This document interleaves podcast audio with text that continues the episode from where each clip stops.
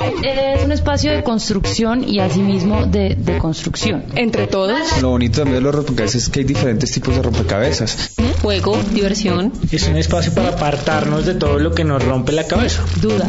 Yo creo que un rompecabezas lo que le permite a uno es como mirar diferentes imágenes dentro de una gran imagen que nos permite como reconocernos y entendernos. En este siglo de las incertidumbres. Reto. Armar. Ludicismo.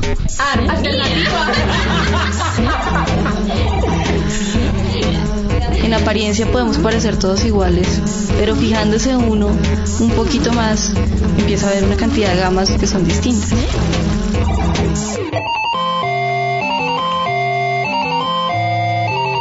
Ah. mm. Rompe. Cabezas.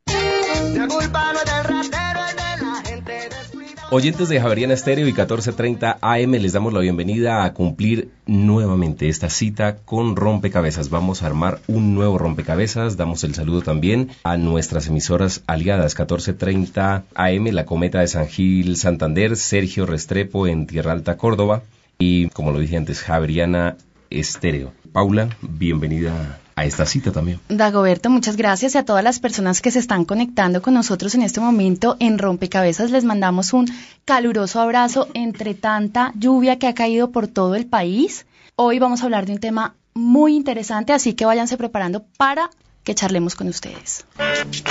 Todos queremos ser buenos ciudadanos. ¿Qué hubo, mijo? Si el vivo vive el bobo. Que apoyan la democracia. No, mijito, a mí nadie me la gana. Que saben aprovechar las oportunidades. ¿Y por qué no hablas con el rector? Aprovecha tus palancas. Todos queremos ser buenos ciudadanos, que ponen cada cosa en su lugar. Oiga, hermano, ¿y cómo voy yo ahí? Que cuidan su imagen. A mí no me la gana es nadie. ¿Pero qué significa ser buenos ciudadanos? No basta con pensarlo o decirlo.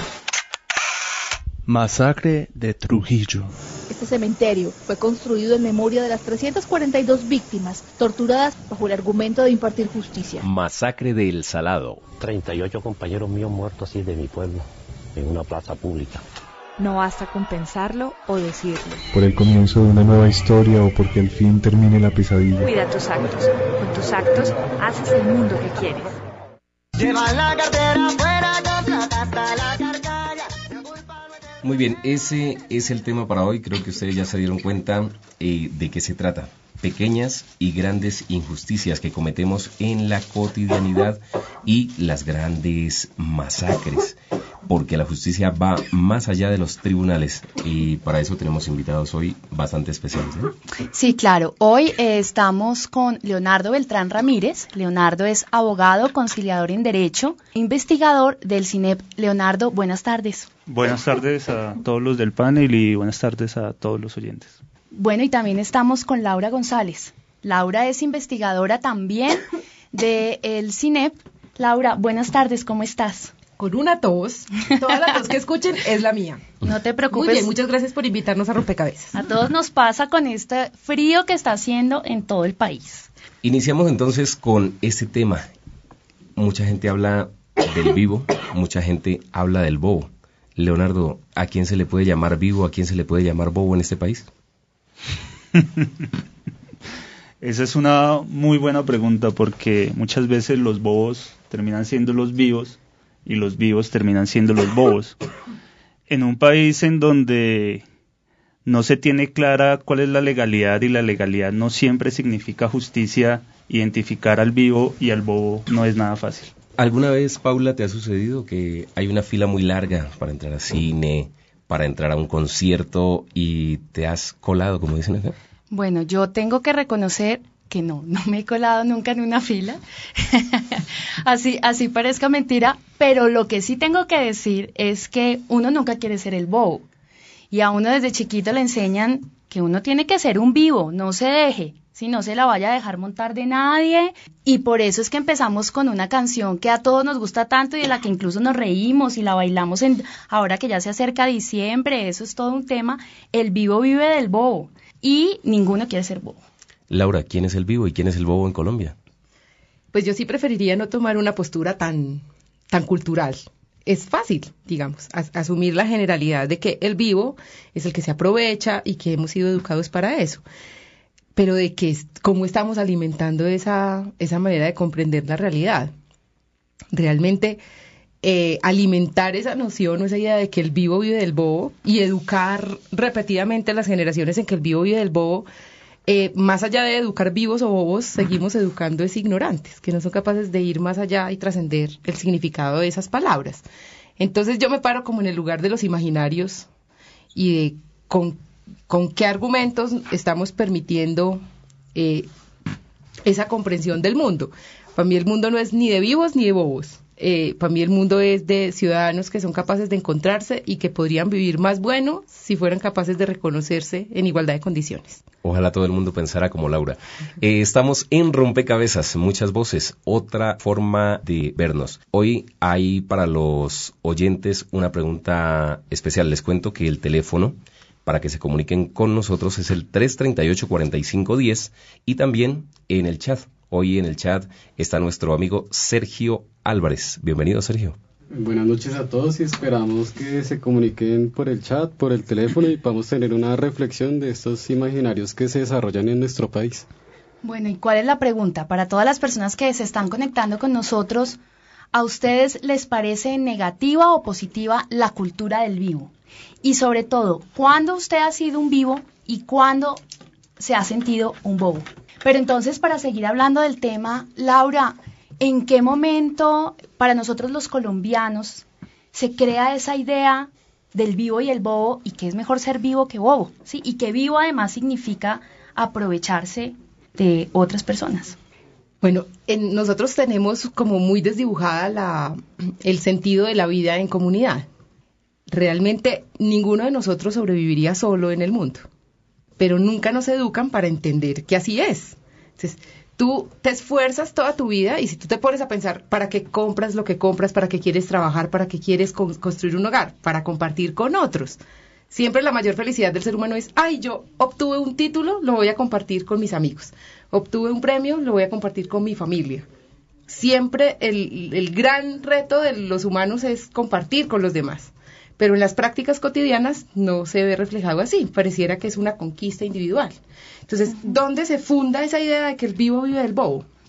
En la idea de la acumulación, digamos, la teoría tradicional de la economía, que está basada en acumulación de riqueza, acumulación de recursos, pero eso es insostenible porque cuando yo acumulo mucho, cuando yo soy el vivo y acumulo y acumulo y acumulo, y todos los demás de los que me aprovecho para acumular son los bobos, luego yo que soy el vivo necesito desplegar tantos esfuerzos para proteger esa conquista que de un lado, por un lado me quedo solo y por otro lado no es posible la vida, que digamos es el tema central de los imaginarios. O sea, ¿qué tendríamos que resignificar en nuestra cultura para que aquí sea posible la vida? Y la vida es posible no solo no matándote, sino alimentando imaginarios, ideas, respuestas que hagan posible la vida en otros para que la mía también lo sea. Claro. Vamos entonces con la primera ficha grande, un reportaje realizado por Paula León. ¿Usted ha vivido esta situación o tal vez usted la ha protagonizado? El agua, el agua, la gaseosa, el agua, el agua, el agua, lleve el agua, el agua, el agua. Señor, señor, señora, ¿cómo tiene la gaseosa? A mil pesos. Eh, deme una, por favor.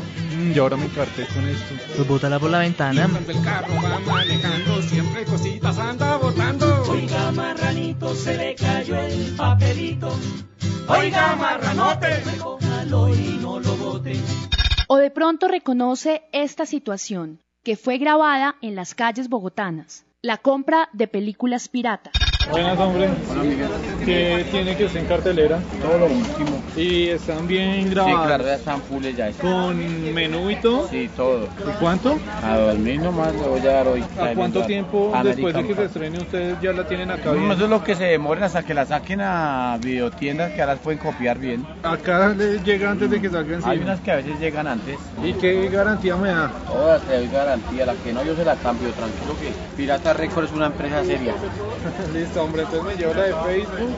El antropólogo y doctor en sociología de la Universidad Nacional, Fabián Sanabria, afirma que los colombianos somos egoístas y que esta actitud en los hechos de la vida cotidiana impide tener una mejor convivencia ciudadana. Cantidad de comportamientos anticiudadanos, absolutamente salvajes, bárbaros. Hay una fila de automóviles para pasar el semáforo y uno perfectamente pasa por encima de los demás. No hay el respeto de las mínimas normas de convivencia ha primado sobre todo una moral rural mal entendida en vez de una ética cívica bien comprendida. Cuando hablo de la moral rural me refiero a la costumbre del ojo por ojo y diente por diente que ha sido tradicional en Colombia. Aquí nos dimos machete durante 40 años, la violencia y ahora seguimos en un conflicto que pareciera no tener solución. Digamos, hay cosas tan estructurales que se corresponden muy bien con la envidia y el egoísmo de cada ciudadano. Entonces me parece que obviamente eso es muy viejo, uno debe evaluar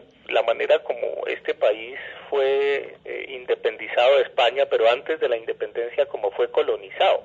Nos llegó un cristianismo que no fue el más afortunado, dijéramos como sistema de pensamiento, ya no como forma religiosa, porque es un cristianismo rococó de Bernarda Alba, en donde Jesús siempre está azotado, crucificado, sufriente, arrastrado, la madre está tratando de detener la ira del Padre Celestial y una espada atraviesa su pecho. Entonces cuando uno ve eso como el referente de Dios, imagínense, imagínense ustedes, entonces obviamente eso genera unas maneras de comportarnos de culpa, de dolor, de sufrimiento, de, de que no se pueda disfrutar el día, que no se pueda vivir la buena vida, sino que todo se posponga para mañana y si hay algún goce sea con sufrimiento. Y entonces ahí hay unos orígenes espantosos de la envidia y del egoísmo que vienen, repito, desde la colonia y desde la evangelización de América y de Colombia. Eh, hay un artista maravilloso barcelonés, es- español, Anthony Mutandas, quien hizo en la Bienal de Venecia un excelente obra, una excelente instalación sobre Colombia. En el centro de una sala pasó todas las atrocidades de las noticias que ocurren. Al lado izquierdo aplausos hacia arriba y al lado derecho aplausos hacia el público. Yo creo que esa ironía de Mutandas es muy bella. Él logró captar cómo aquí aplaudimos todos sin diferenciar las cosas atroces, las cosas jocosas, etcétera. Pero hay algo más aterrador todavía. Habría que hacer una segunda sala en donde en el centro están las notas secretas de los noticieros y entonces habría que poner risas hacia arriba y risas hacia el público. Tendríamos que exorcizar esos dos elementos atroces, el uno de ironía que todos lo aplaudimos y el otro de humor y ahí escondemos nuestra profunda tragedia. La sanción simbólica por parte de los ciudadanos frente a hechos cotidianos de injusticia se ha planteado como una posibilidad para generar una mejor convivencia ciudadana. Fabián Sanabria, antropólogo y doctor en sociología de la Universidad Nacional, opina sobre este tema. Pues a mí me parece que hay que cambiar culpa por vergüenza. Entonces eso es un trabajo que inclusive exorcizaría tanto cristianismo malentendido y culposo que tenemos. Entonces si uno logra cambiar vergüenza por culpa que a la gente le dé pena, pues eso funciona. Entonces eso es positivo y eso la sociedad lo puede hacer. Que podrían, dijéramos, poner colorada a las personas que cometen estos atropellos cotidianos del día a día y lo hacen sentir a uno en un país salvaje, que se salta por encima de los demás, etcétera. Yo creo mucho más en ese tipo de sanción eh, simbólica cotidiana que la sociedad, los ciudadanos pueden establecer. Obvio, tiene que haber leyes que se cumplan y un marco de justicia, porque si no, eso solito así no funciona. Rompe cabezas. con burladera y 338-4510 para que usted, amigo oyente, nos llame y nos diga, mm, ¿le parece negativa o positiva la cultura del vivo? ¿Y cuándo de pronto usted ha sido vivo? ¿Cuándo se ha sentido bobo? De acuerdo, Dago. Esperamos que nos, eh, que nos llamen, que piensen un poco sobre el tema y nos llamen para que nos demos cuenta que la cultura del vivo no es solamente un chiste o solamente una canción, sino que tiene una trascendencia muy grande para todos. Laura, el tema de la malicia indígena también es una parte estructural del ser vivo o ser bobo. Y la malicia indígena es una cosa casi que nos de, que la gente se ha apropiado como los colombianos tenemos malicia indígena. Y estamos muy orgullosos de tener malicia Y indígena. estamos muy orgullosos. Sí, pero lo que estamos entendiendo por malicia indígena es lo peor de la malicia indígena. Nos estamos quedando con lo peorcito de la malicia indígena. La malicia indígena es un valor muy bonito, con mucho poder. Y es, nosotros teníamos, uno- nosotros tenemos unos ancestros que necesitaban protegerse de un enemigo declarado que venía a hacerles daño. Así que ellos tenían que apelar a su imaginería para vestir a sus, a sus viejas diosas de vírgenes eh, y encubrir toda esta mitología y toda esta reflexión del mundo que ellos traían, toda esta cosmogonía para mamarle gallo a los españoles. Y eso se fue viniendo de generación en generación de una manera muy degenerada. Porque finalmente lo que uno tendría que decir, listo, si lo que tú estás haciendo como malicia indígena es reivindicar o proteger tu esencia, pues dime cuál es tu esencia, porque si tu esencia es colarse en el metro, pues pues no me fregues. No, no tiene sentido esa esencia que está, que está supuestamente cimentada en la, en la ex malicia indígena. ¿sí? Porque ahora estamos en el lugar de la malicia indígena ventajosa, aprovechada, que quiere dañar al otro. No tiene nada propio que reivindicar. Entonces, lo que la reflexión sobre malicia indígena es cuál es el sentido cultural que queremos reivindicar los colombianos. Entonces, yo qué quiero reivindicar y de una manera tan profunda para quedarme con la de vuelta, porque soy muy viva. ¿Qué estoy reivindicando ahí? Entonces, eh, tenemos una pobreza de reivindicaciones tal que finalmente hemos dejado a la malicia indígena en el peor de los mundos, digamos, con una con un sinsabor, pues, y con un vacío pues que, que, ha robado y que ha perdido todo sentido. Voltee esa ficha. Desde el año 2006, el Centro de Pensamiento Corpovisionarios se ha dedicado a realizar encuestas de cultura ciudadana en 16 ciudades de Latinoamérica. De acuerdo con los resultados que han obtenido, lo que más influye sobre el comportamiento de los ciudadanos es el placer por cumplir con la propia conciencia. En cambio, lo que menos influye es el temor a la censura social o al rechazo. Las encuestas también han arrojado otros datos interesantes. Un 20% de los ciudadanos considera que el temor a la multa o a la cárcel es lo que más influye en el comportamiento de otros. En contraste, un 6% considera que es el temor a la culpa.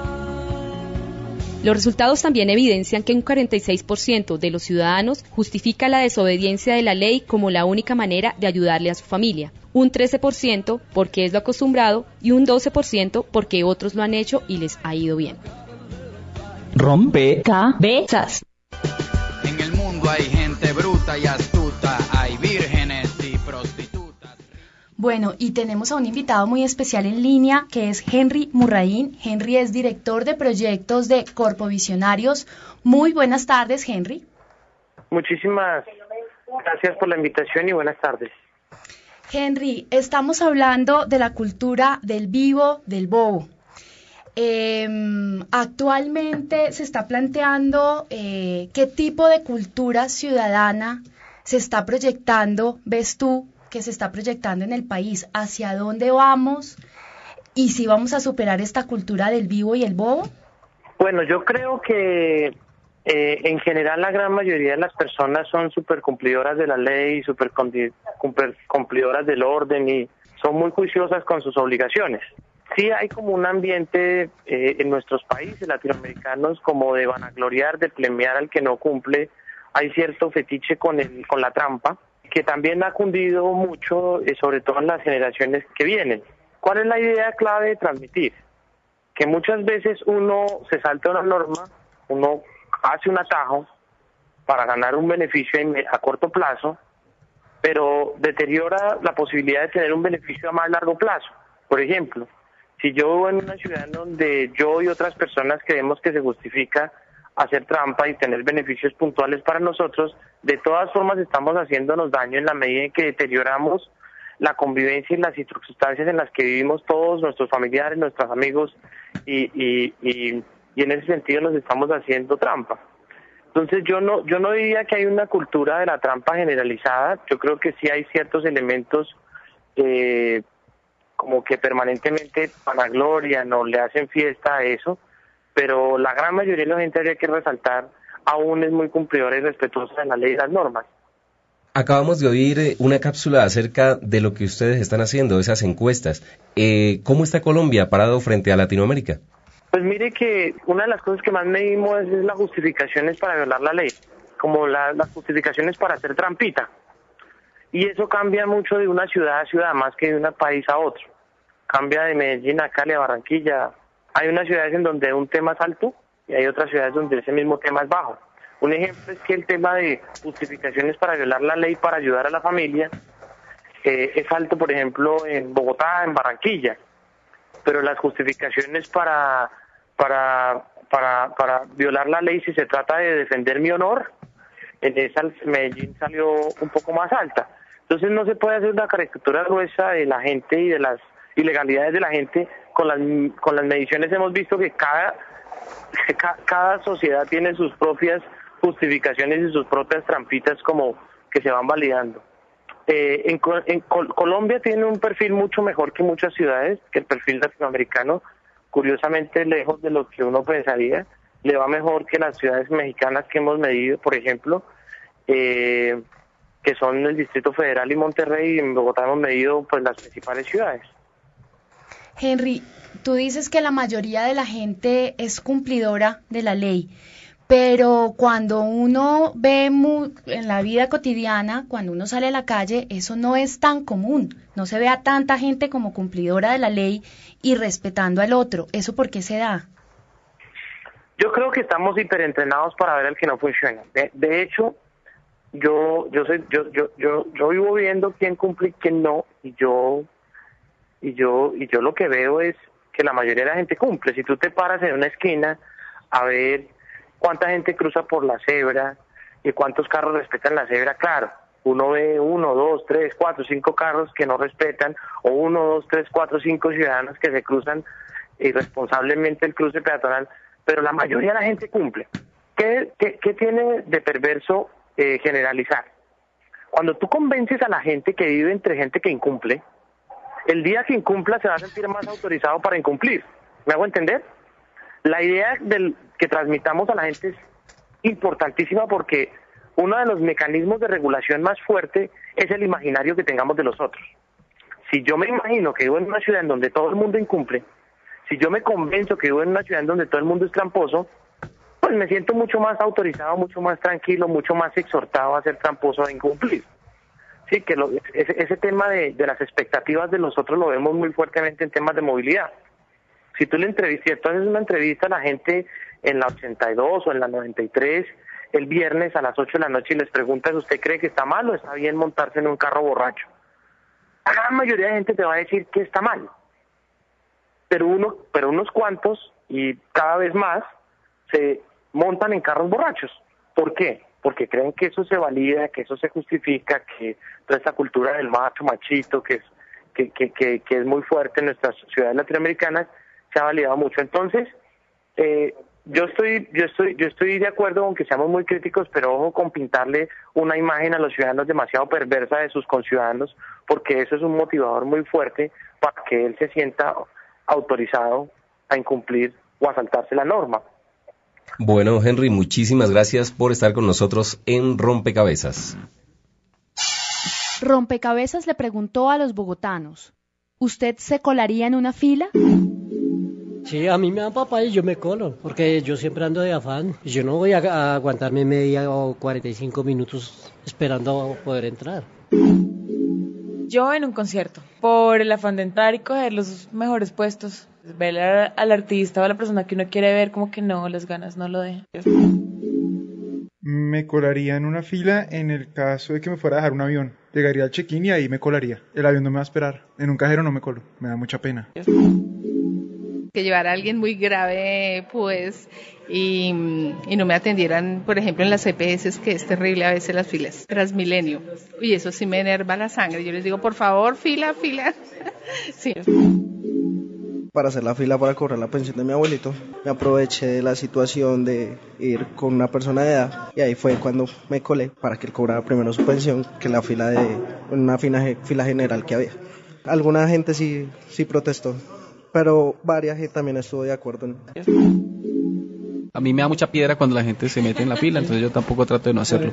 Digamos que en un caso que pronto no lo justifique es que uno esté muy enfermo o que tenga pues un afán particular, algo que ver con la mamá de uno o algo así, ¿no? Pues todo el mundo la quiere dar de vivo y yo creo que son entre más cultura ciudadana y respeto haya por el otro, creo que la convivencia para todos puede ser mucho mejor. Rompe cabezas. Otro crimen quedará sin resolver. Seguimos en Rompecabezas. Recuerden el teléfono 338-4510 para que se comuniquen con nosotros. La pregunta para nuestros oyentes en el día de hoy, eh, ¿le parece negativo o positivo la cultura del vivo? ¿Y cuándo ha sido usted vivo y cuándo se ha sentido Sergio? ¿Hay gente en el chat? Eh, sí, estamos teniendo una discusión muy animada y nos llegamos al punto en que discutimos un poco alejado de las víctimas y el victimario. Estamos hablando aquí en el enfoque sobre esas personas que están viendo la violación de las normas. Por ejemplo, hay alguien que se cola en una fila, pero a la misma gente de la fila no denuncia, no denuncia este hecho y se está quedando en la indiferencia. Esta indiferencia eh, popular, digamos acá en la ciudad, es la misma indiferencia que se está dando a nivel regional y a nivel de Colombia frente a masacres y grandes hechos bélicos. Bueno, claro que ese tema está muy bien la pregunta y lo vamos a tocar en la segunda parte. Tendremos ahí pendiente esa pregunta de nuestro amigo que está en el chat. Yo quería preguntarles, bueno, nos dice Henry mm, que es muy poca la gente que infringe la ley, son muy cumplidores. ¿Qué opinan de eso Leonardo y Laura? Bueno, yo creo que hay que diferenciar también qué tipo de normas son las que se infligen, porque eh, si bien es cierto, eh, la mayoría de los colombianos tiende a cumplir la ley, eh, digamos, las normas que generan sanciones eh, fuertes, como por ejemplo eh, delitos, no pagar con determinadas entidades financieras, es decir, todas estas normas que han sido reguladas por grandes intereses sociales y económicos, también es cierto que hay una serie de normas de convivencia que son eh, violadas sistemáticamente. Para poner un ejemplo muy sencillo es el Transmilenio. El Transmilenio yo creo que le hizo un daño grandísimo a la ciudad en la cultura de Transmilenio y es en dos aspectos. Una, la entrada del bus y dos, las sillas. Cuando empezó el Transmilenio decían las sillas azules para mujeres embarazadas, niños y ancianos. Ahora los buses tienen muy pocas sillas azules.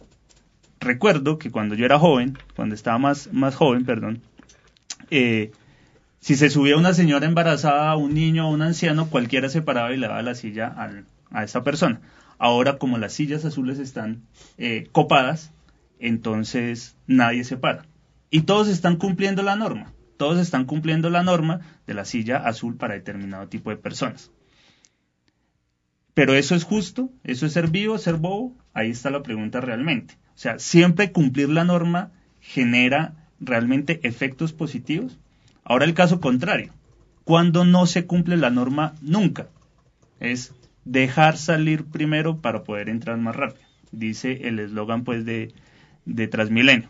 Desafortunadamente he tenido que usar el sistema muchas veces eh, en esta ciudad y creo que sí he visto más de tres personas que tratan de respetar esta norma de convivencia que no tiene una sanción clara más allá del escarnio público que pueda producir eh, algunas miradas de desaprobación de, de los transeúntes o inclusive de los mismos usuarios. Eso no se respeta. Apenas abre la- las puertas, eso se crea ahí un, un tapón entre los que quieren salir y los que quieren entrar. Muy bien. ¿Y Laura qué opina acerca de esta misma pregunta? Bueno, yo no estoy muy de acuerdo con Leonardo en, en este sentido y es, yo considero que la, que la sanción tiene tres dimensiones, digamos. La sanción legal, que es a la que aludes tú, que es la sanción multada o la sanción, pues, que tiene eh, como unos efectos legales. Pero también está la sanción eh, moral, que es la sanción de la, la propia sanción, la que, la que los, digamos, Douglas North llama conciencia en paz. Y es así, nadie se pare a dar la silla, pues yo me paro, porque a mí hay algo que me mueve, ¿sí? Que es esa conciencia en paz, digamos, como una convicción moral individual. Y está la sanción social, que está demostrado incluso en los mismos estudios de corpus visionarios, que la sanción social tiene un peso muy superior incluso al peso de la sanción legal que es ese rechazo público de mirar mal, de sancionar públicamente al que incumplió la norma. La vergüenza. Que es la vergüenza. Que ahí yo me uno mucho a lo que decía el, el entrevistado Fabián Zanabria cuando decía cómo cambiamos culpa por vergüenza. Cuando yo siento tanta vergüenza que incluso hay mucha gente que dice, cóbreme la multa, pero no me saque por televisión. ¿Cierto? O sea, eh, la sanción pública, esa sanción tiene mucho peso en la cultura y si lográramos incidir en ese cambio de la sanción cultural, con todo, con todo sentido podríamos tener grandes transformaciones culturales también. Listo, Laura, muy interesante esa conclusión. Y ahora los invitamos a escuchar algo de música. La canción que escucharemos es Más Papaya del grupo Sidestepper. Es un grupo musical formado en Bogotá, eh, caracterizado por fusionar elementos de la música antillana y colombiana con música electrónica.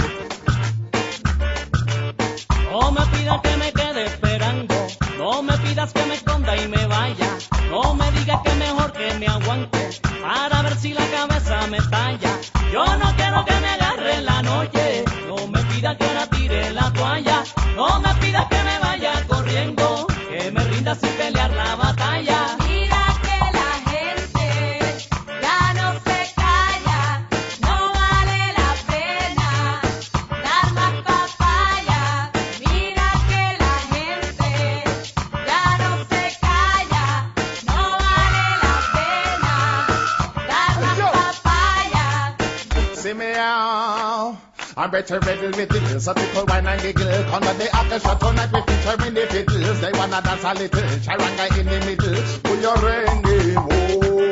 I make the rebels say kill, mojitos make them bubble. Forget the rules, so try to write to it is giving trouble. I am a free spirit, I love to whip it stick. Don't like the vibes that put the people in a proper panic. I'm getting critical. People so cynical. We get to be spiritual. All about the physical. Man a rap now shoot without principle. Would a slam when the gal dirty or clinical. But a jar of crumbs out a in a funeral. Mama man I a hysterical. Them try to tell us say you get accidental. But you have never been thinking a job your mental.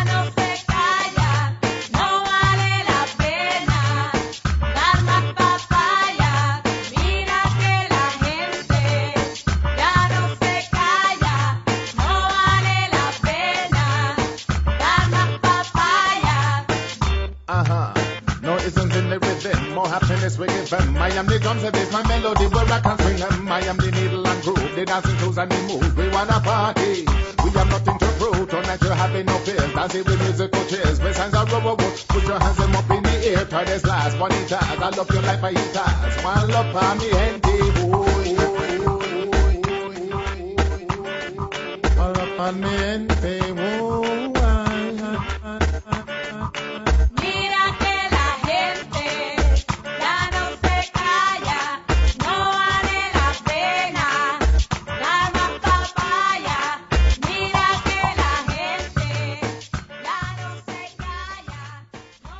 338-4510 para que nuestros oyentes se comuniquen con nosotros y nos ayuden a colocar fichas en este rompecabezas. Bueno, y nos encontramos con Leonardo Beltrán Ramírez, que es abogado eh, conciliador en Derecho del CINEP, y también estamos con Laura González, que es investigadora del CINEP también. Estamos hablando sobre la cultura del vivo, del bobo, y por eso estábamos escuchando esta canción, Dar Papaya. Dar Papaya hace parte fundamental de la cultura del vivo, del bobo. Eh, uno no puede dar papaya tan fácilmente, ¿no, Dago? Claro que sí, hay que... eh, hay, hay gente que dice, uno no puede dar papaya y debemos aprovechar cualquier papayazo. Eso es la cultura del vivo Es y el bobo. Pero para unir, para concatenar esta primera parte que ya dejamos y a esta segunda que entramos, hablemos de, de algo que ha tocado bastante Leonardo, justificar la violencia eh, o la violación de las leyes. Justificar esas violaciones pequeñas nos lleva a justificar también las grandes. Bueno, yo no, yo no me atrevería a hacer esa relación tan, tan estrecha. O sea, si bien es cierto, yo puedo infligir una norma de tránsito sistemáticamente, siempre girar a la izquierda, a la derecha cuando es prohibido. De ahí yo no puedo decir que soy propenso a generar grandes violaciones eh, de derechos o de otras normas, inclusive de mucho mayor rango. Yo ahí me abstendré un poco y creo que puede ser una, hacer esa ligación me parece muy muy peligroso. Estaríamos hablando de un país de absolutos delincuentes todos y, y creo que no no llegamos a tanto. Creo que el punto no es tanto si yo violo o no una norma, sino más bien cuál es mi sentido de convivencia, de ciudadanía y también de justicia. ¿Cuál es el concepto que yo tengo sobre la justicia? Pero es que empezamos con esas violaciones pequeñas, con la malicia indígena y todo eso, pero ¿en qué momento los colombianos empezamos a, a hacer estas masacres? Por ejemplo, masacre de Trujillo, masacre del Chengue, mas- masacre del Tigre. ¿Cuándo los colombianos nos volvimos así de violentos?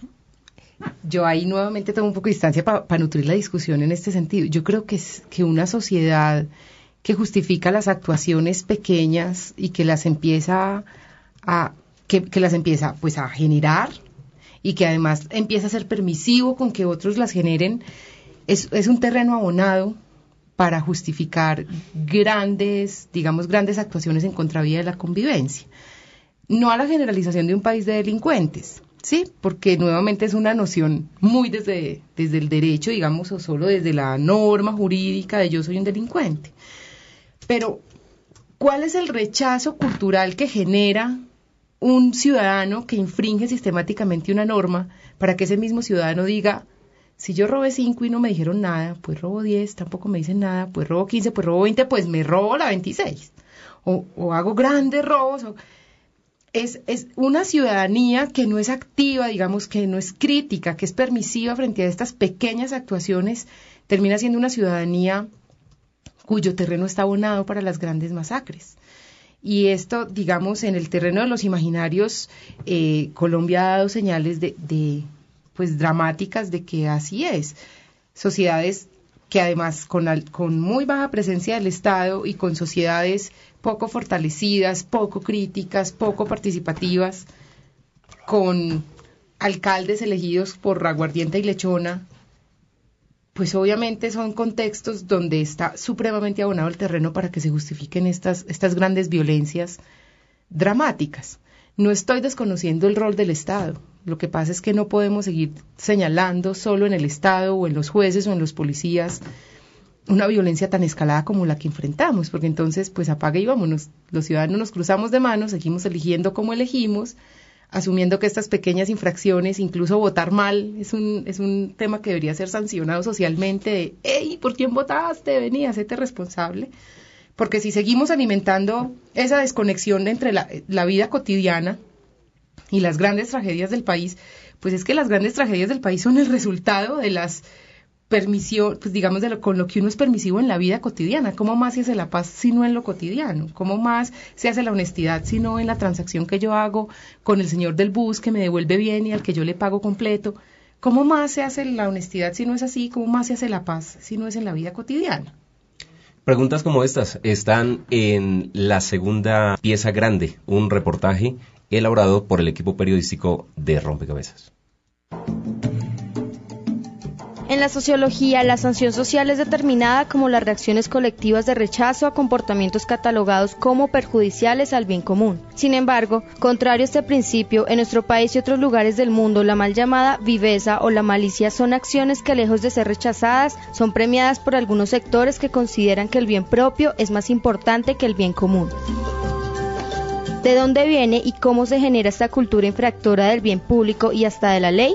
Humberto Dorado, actor y escritor. Las castas gobernantes engendraron una cultura del matón que después adquirió su máxima expresión en la cultura de los capos narcotráficos. Que entre otras cosas, y lo triste de esto, es que lograron infiltrar la sociedad, así como se aliaron las fuerzas del Estado y funcionarios del gobierno con paramilitares, en el caso, por ejemplo, de la masacre de Trujillo. Entonces, esta cultura del matón, de colarse en la fila, de abusar de los demás por sentirse más poderoso y más grande, pues se refleja exactamente en las grandes y en las pequeñas injusticias. A veces me canso de ser un ciudadano.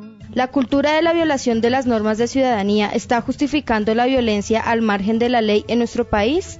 Isaac de León Beltrán, economista, docente de la Universidad Externado de Colombia. Las masacres obedecen a procesos sociales en donde naturalmente hay injusticia, pero en una escala tan brutal y tan gigantesca que requiere una organización diferente, requiere una planeación, requiere coordinación de actores y es muy difícil poner eso en contacto con la injusticia y la falta de legalidad en la vida cotidiana. Por supuesto, una persona que tiende a violar la norma diariamente en sus relaciones pequeñas, puede violarla también en relaciones grandes. Pero de allí a hacer la conexión natural entre la pequeña infracción y la masacre hay un gran trecho.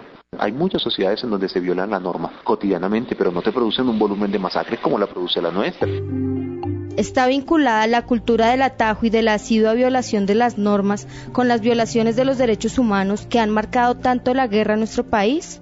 Carlos Salgado, director del proyecto Planeta Paz. Yo no creo que las acciones de microviolencia sean las responsables de la barbarie. Es decir, el conflicto colombiano y lo que ha implicado en términos de masacres, desplazamiento, está muy asociado más que a la pobreza o a esas pequeñas acciones de violencia, a la forma como en este país se genera riqueza. De hecho, lo que han mostrado los estudios es que allí donde hay grandes exploraciones, explotaciones o concentración de una economía en clave es donde se gestan los procesos del conflicto. Perdóname, Señor, estoy harto de este infierno. Algunos expertos piensan que la indiferencia social se ve reflejada en la falta de reacción de las masas frente a la violación de las leyes y plantean que esta indiferencia se puede extrapolar tanto a los pequeños como a los grandes delitos.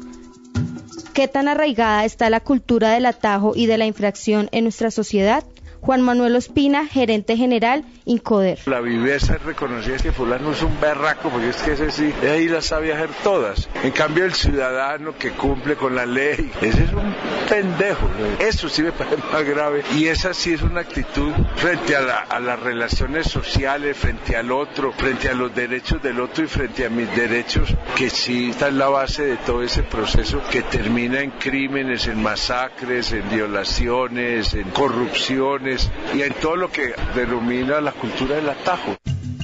¿Cómo debemos evolucionar como sociedad para que el repudio y la sanción social se generalicen tanto en la cotidianidad como en los conflictos armados?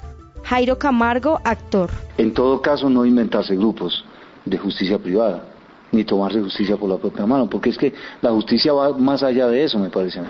La justicia va mucho más allá de que es que el ojo por ojo y el diente por el diente, ¿no? Es decir, el, concepto de justicia se ha, prostituido, se ha prostituido y es, es que la, la sangre por sangre, sangre por sangre. Yo creo que la justicia es una cosa mucho más amplia. De esa manera de pensar, creo que hemos llegado a un punto en que, que complementa y que perfecciona ese perverso sistema, que es de cualquier manera, con el todo vale. Es decir, si tenemos que cambiar una ley, la cambiamos. Si tenemos que saltar por encima de alguien, saltamos. Isaac de León Beltrán, economista. Ni el gasto en salud ni el gasto en educación están asociados a tasas de homicidio más bajas. Ya no bajan automáticamente la violencia. En cambio, el gasto militar, el gasto en administración de justicia, el gasto en policía, sí baja automáticamente los homicidios. Los mecanismos de, de educación son muy útiles, pero en el largo plazo. En el fondo de, la naturaleza humana está el principio de la reciprocidad.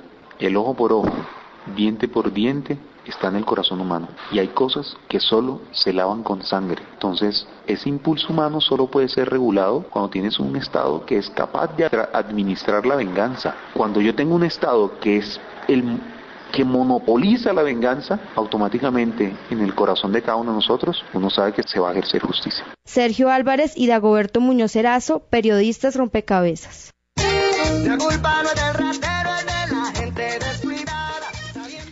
Bueno, pues estábamos, veníamos hablando entonces del tema de la justicia, el tema del vivo y del bobo. Eh, yo quería preguntarle a Leonardo Beltrán, investigador del CINEP que nos acompaña. Leonardo, ¿tú qué opinas de lo que planteaba Laura hace un momento y que planteaba un poco la nota? Si yo no pienso en el otro, en cosas cotidianas y pequeñas, no me interesa que otro lleve más tiempo que yo haciendo una fila, eso se puede desencadenar a ser permisivos o incluso a perpetrar acciones mucho más grandes contra el otro o que afecten al otro? Yo sigo guardando mi distancia de, de hacer esas, de ligar una cosa, digamos que una violación a, a una norma pequeña, a, a llevarnos al extremo de, de grandes violaciones de, de derechos en general. Sin embargo, concuerdo en que la permisividad sí puede desencadenar o puede generar un caldo de cultivo para la impunidad. Ahí, ahí yo sí concuerdo. Pero digamos que hasta ahí no más. Ya de ahí a, a, hacer esas, a unir esas piezas, ese, es cierto, ese rompecabezas, a mí me parece ya un poco forzado. Eh, esta parte de, bueno, si, si yo eh, me colo y veo que no pasa nada, entonces luego no devuelvo las vueltas y luego entonces el otro eh, me empujó, yo le pego, bueno, ahí, etcétera, etcétera, etcétera. Ya, ya me parece que, que es un poco forzada a mi modo de ver la cosa. Pero, eh, repito, concuerdo en que la permisividad sí es un caldo de cultivo para, para la impunidad. Leonardo, ¿cómo una sociedad determina lo que es justo y lo que es injusto? Esa sí es una muy buena pregunta.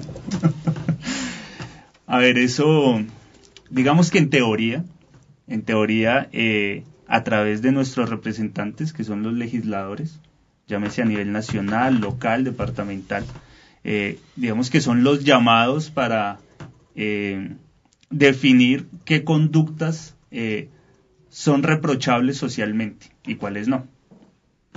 Pero eso en teoría. Digamos que en la práctica funciona absolutamente diferente. En la práctica funciona cuáles son los intereses que se mueven encima de esas personas que se llaman representantes del pueblo. Por ejemplo, una pregunta que, que podría lanzarse es, ¿realmente la justicia transicional es justa? O sea, ¿es, es justo eh, a un paramilitar que ha cometido eh, masacres, asesinatos de toda índole, darle solamente ocho años eh, de cárcel a cambio de contar una verdad parcial? Y digo parcial porque cuando le conviene a los a los cuando no les conviene a los políticos y a toda esta gente que se ha metido en, todo este entramado, entonces el argumento es no le crean porque es un delincuente. Y cuando entonces acusa a la oposición, entonces creámosle porque el delincuente hizo la historia. ¿Y eso es justo? ¿Eso es justo para las víctimas? La justicia transicional en este país se ha hecho sin las víctimas, sin la participación de las víctimas. Es una justicia eh, son, son sistemas creados para los victimarios y me atrevería a decir que para ocultar también grandes verdades. Claro, esa es una lectura desde la justicia, digamos, de los juzgados. Pero hablando entonces un poco de el pensamiento cultural colombiano, el tema de si, eh, y les pongo un caso hipotético, si yo tengo mi finca y he trabajado allí toda la vida y resulta que algún día viene un grupo armado y me despoja de mi finca y mata a mi familia, ¿es justo o no es justo que yo busque una venganza? Que yo no me deje, no sea el bobo del paseo y entonces yo soy la víctima eterna, no, sino que yo entonces también me armo y también me enfrento. ¿Cómo se está manejando eso en el país? Bueno, además ahí, bueno, primero no es inventémonos un caso hipotético. Estás contando la historia de muchos colombianos. De acuerdo. Y segundo, no es, eh, pues yo no voy a ser el bobo del paseo. Ese no es el bobo del paseo por evidencia también. O sea, es que él ha visto que otras personas han ido, han denunciado y no ha pasado nada. O, pues es lo mejor que puede pasar. O finalmente, pues es asesinado. En cuyo caso dice, sí, me voy yo a denunciar para que me cojan de sapo y me maten a mí también. O se arma. Exacto. O sea, Claro, arma. o se arma. En cuyo caso, en cuyo caso yo por eso nuevamente, digamos, apelo más no solo a la, a la noción legal o, al- o a la o a la estancia formal institucional de la justicia. Porque yo siento que la justicia sucede en la vida cotidiana también.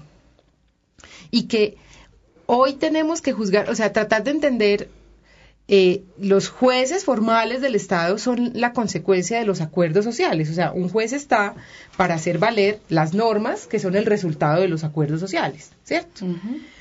Pero en la vida cotidiana sucede, digamos, en otro, en otra línea de la justicia, en otro nivel de la justicia. Y yo ahí apelo un poco, hay un autor, pues, pero no, no es lo importante, pero bueno, es Amartya Sen que dice, yo no sé qué es la justicia, pero cuando yo la veo, yo sé que hay justicia. O sea, la justicia es una evidencia. Tú ves la justicia, tú sabes cuando hay una actuación en justicia, en cuyo caso la vida cotidiana no tiene que ir donde un juez necesariamente. Y es, son esas pequeñas justicias e injusticias chiquiticas las que también han permitido en escala las grandes violencias, que igual me parece muy valioso que Leonardo tenga tanta distancia de esta postura porque me invita a, a- encontrar muchos más argumentos para hacerla fuerte.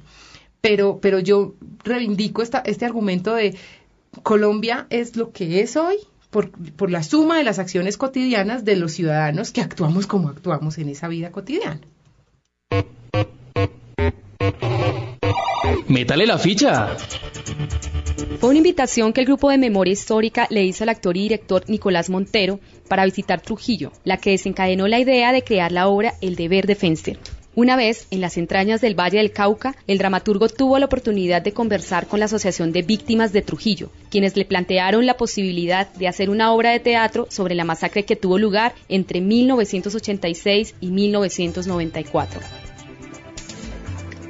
La visita le produjo tal impacto que discutió la idea de realizar la obra con el actor Humberto Dorado y posteriormente comenzaron a analizar la estructura más apropiada para contar la historia.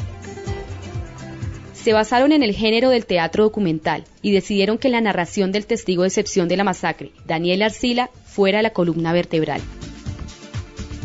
Quisieron demostrarle al público cómo ese relato, que por varios años se trató de desvirtuar, finalmente fue avalado. En ese sentido, según Dorado, a través de la obra buscaron hacerle justicia a la verdad del testimonio. Rompe cabezas. Estamos en Rompecabezas, muchas voces, otras formas de vernos. Bueno, y nuestro panelista es abogado, experto en conciliación, conciliación, conciliación en derecho. ¿Qué es eso? ¿Para qué sirve? Bueno, básicamente la conciliación en derecho fue creada para evitar eh, desgastar mucho el aparato judicial. Y se consideró que hay algunos derechos que son eh, transables, es decir, que yo los puedo negociar junto con la otra persona antes de acudir al juez, antes de decirle al juez, señor juez, por ejemplo, fulanito me debe 100 pesos, hágame el favor y le cobra. Entonces yo voy donde un conciliador en derecho y le digo, eh, conciliador, mire, fulano me debe 100 pesos. Entonces se citan las partes y se arregla, pero siempre en derecho, es decir, teniendo normas, las normas que utilizaría el juez cotidianamente, normalmente para el caso, tendrán que ser aplicadas teniendo en cuenta, digamos, que unos baremos de transacción que tiene cada una de las partes. Ahora también existe otra conciliación que se llama conciliación en equidad. Digamos que esta segunda es mucho más amplia que la primera, porque yo inclusive puedo llegar a renunciar el ejercicio de un derecho en particular y quien y el conciliador, el amigable componedor, no es eh, precisamente no tiene que ser un abogado, cosa contraria que se pasa en, conciliación en derecho. Entonces son aparatos, digamos, sistemas adscritos a la justicia, entendido en sentido amplio, pero que no hacen parte, digamos, que de esa justicia formal del juez, de los juzgados, de la baranda, etcétera, etcétera. Inclusive esto se traspola a las grandes discusiones de las grandes empresas multinacionales. Cuando hay muchísima plata de por medio, todos reconocemos que Colombia y Latinoamérica en general, o más bien el derecho continental, es un derecho supremamente ineficiente, muy lento, lleno de formalismo, recovecos, etcétera. Y para eso se crean los tribunales de arbitramiento. Yo pago tres jueces para que me decidan el caso sin necesidad de acudir a la justicia formal. Ya estamos llegando al final de Rompecabezas y nos falta hablar acerca de la sanción social. Isaac Beltrán, en la nota que acabamos de escuchar, decía, eso es una perdedera de tiempo, la sanción social. Eso sirve para las cosas pequeñas, el que botó la basura, decirle, hey, cochino, no la botes. Pero para los grandes masacradores, los que se han robado esa cantidad de plata, no les importa nada. Antes él decía, si estamos en un restaurante y nos salimos todos, ellos aplauden, antes ellos nos sacan. O por ¿Qué ejem- opinas? Ah, bueno. O por ejemplo, eh, eh, la protesta que se hizo con relación, que ese es un ejemplo muy importante en este país, cuando tantas personas salimos, Seis millones de personas. salimos a las calles a decir que no queríamos más a las FARC, por ejemplo, que fue un gran ejemplo en masa, eso realmente en qué repercutió, qué desencadenó. Muchas cosas. Sí.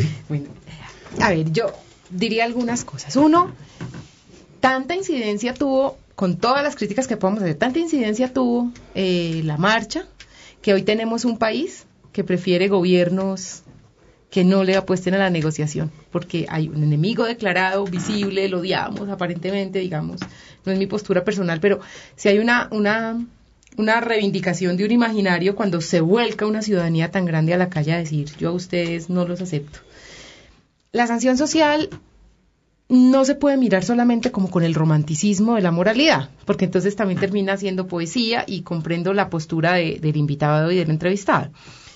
La sanción social tiene su, su marco de poder en el potencial de una acción colectiva que, en mi opinión, es la esperanza de la justicia cotidiana.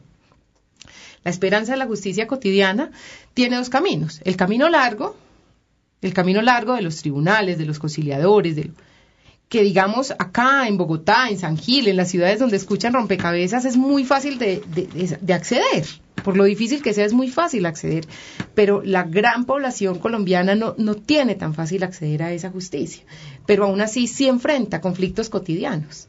¿De qué se arma un ciudadano cotidiano, eh, pues digamos, del común, para enfrentarse a las injusticias de su contexto? Pues de la sanción social, que, Pero- que- que desemboca en acción colectiva que es más o menos como, digamos, el cuento de David y Goliat, donde hay un grandote injusto y un chiquito diciendo, no, señor, no me pegue, por favor. Ese chiquito le va muy mal. Pero si hay un montón de chiquitos juntos que actúan en sintonía y que dicen, a ver, somos mil chiquitos diciéndole a usted, no le entro en su juego de robar, no le entro en su juego de masacrar, no le entro en su juego, eh, pues tendríamos una gran acción colectiva que propiciaría ambientes de, de justicia en la vida cotidiana, que sería el verdadero sentido de la justicia. Bueno, llegamos al final, pero yo quisiera hacerle una muy pequeña, eh, Laura, pero ¿cómo está Colombia para que esa justicia social eh, se pueda llevar a cabo? Yo lo que creo es que lo hemos intentado por muchos años de una sola manera, y esa sola manera no ha funcionado, porque no le damos la oportunidad de tener nuevas maneras. Para ti también, Leonardo. O sea, yo concuerdo con que la sanción social eh, debería ser un buen camino, pero Colombia tiene problemas tan graves estructuralmente que la sanción social sola será solamente una parte. Bueno, estuvimos en la mesa de rompecabezas hoy Sergio Álvarez, Paula León. Dagoberto, y para nuestros invitados, para todas las personas eh, que estuvieron con nosotros, esperamos que esto les ayude a reflexionar un poco sobre el tema de la cultura del vivo, la cultura del bobo y hacia dónde vamos a evolucionar como sociedad. Muchas gracias por conectarse con nosotros, como siempre. Los esperamos en un nuevo rompecabezas. Es un espacio de construcción y asimismo de, de construcción. Entre todos. Lo bonito también de los rompecabezas es que hay diferentes tipos de rompecabezas. Juego, diversión. Es un espacio para apartarnos de todo lo que nos rompe la cabeza. Duda. Yo creo que un rompecabezas lo que le permite a uno es como mirar diferentes imágenes dentro de una gran imagen que nos permite como reconocernos y entendernos. En este siglo de las incertidumbres, reto, armar, ludicismo.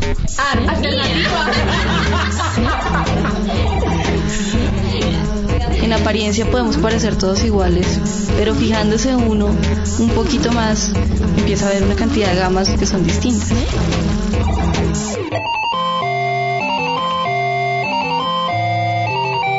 Ah. Rompecabezas.